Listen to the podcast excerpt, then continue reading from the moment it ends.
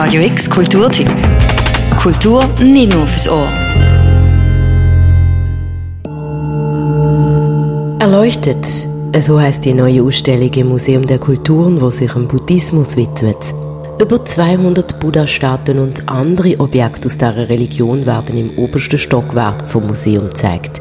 Sie vermitteln einem wichtige Inhalte zu der buddhistischen Lehre und ihre unterschiedlichen Wege.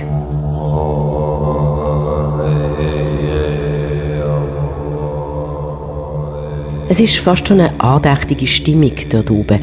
Die Räume sind extra dunkel gehalten, es ist ganz still. Wer meditieren möchte, hat hier dazu auch Gelegenheit. Den Besucherinnen und Besuchern steht nämlich ein speziell für die Meditation eingerichteter Raum zur Verfügung. Aber was fasziniert denn die Menschen heute immer noch so am Buddhismus? Stefanie Lowatz, Kuratorin von der Ausstellung.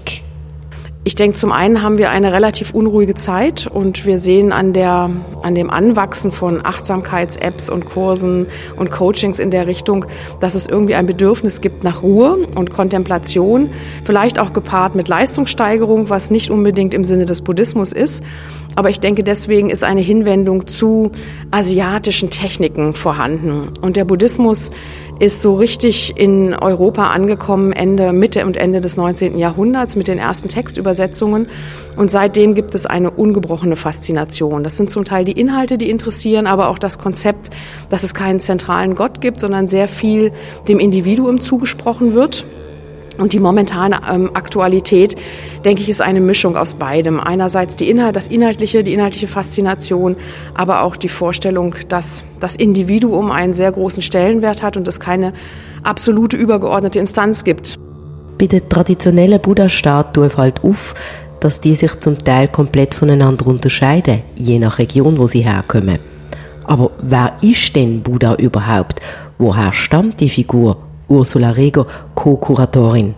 Buddha ist kein Eigenname, sondern ein Ehrentitel. Er bezeichnet einen Menschen, der sich bereits zu Lebzeiten von Gier, Hass und Unwissenheit befreit hat und damit das Nirvana oder die höchste Erkenntnis verwirklicht.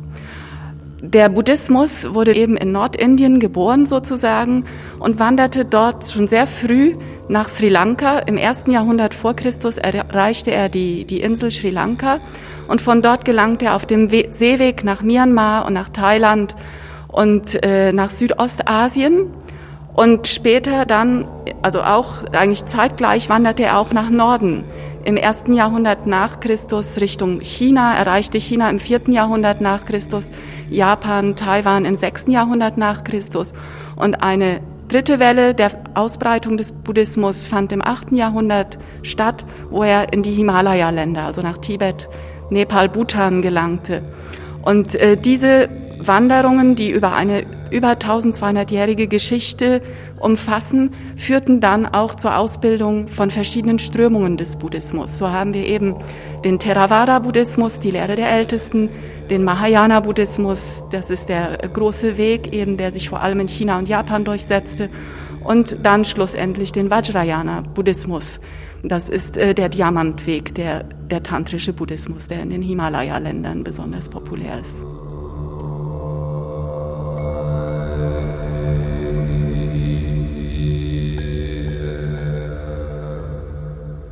Nebst den verschiedenen Buddhas fallen auch Statuen auf von anderen spirituellen Figuren aus dem Buddhismus. Bodhisattva werden sie genannt. Besonders großzügige Figuren, wie wir erfahren. Also ein Bodhisattva ist ein Wesen, was anderen Lebewesen auf dem Weg zur Erleuchtung hilft. Der Dalai Lama ist ein sehr prominentes Beispiel für einen lebenden Bodhisattva. Bodhisattvas können also sowohl in irdischer Form als auch in spiritueller, in Visionen erscheinen, um den Menschen auf dem Weg zur Erleuchtung beizustehen. Aus Indien, Sri Lanka, Myanmar, Thailand, Kambodscha, Tibet, China und Japan stammen Objekte, wo man im Museum der Kulturen sieht. Alles zum Teil sehr alte Objekte aus der Sammlung. Aber es werden auch Lego gezeigt. Was kann man über diesen Teil der Ausstellung sagen? Stefanie Lowatz.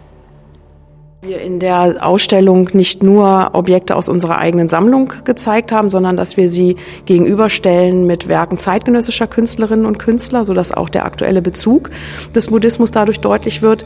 Die vertretenen Künstler sind Sanae Sakamoto, das ist eine Kalligrafin ähm, aus dem Großraum Basel, ähm, Sonam Dolma Braun, das ist eine tibetische Künstlerin, die in Bern lebt, und Seung Ho Cho, das ist ein äh, koreanischer Videokünstler, der eine Installation über das Klosterritual als Performance Performance, also als Videokünstler, das ist das Klosterritual in performativer Form zeigt. Auch für Kinder bietet sich die Gelegenheit, etwas über den Buddhismus zu erfahren.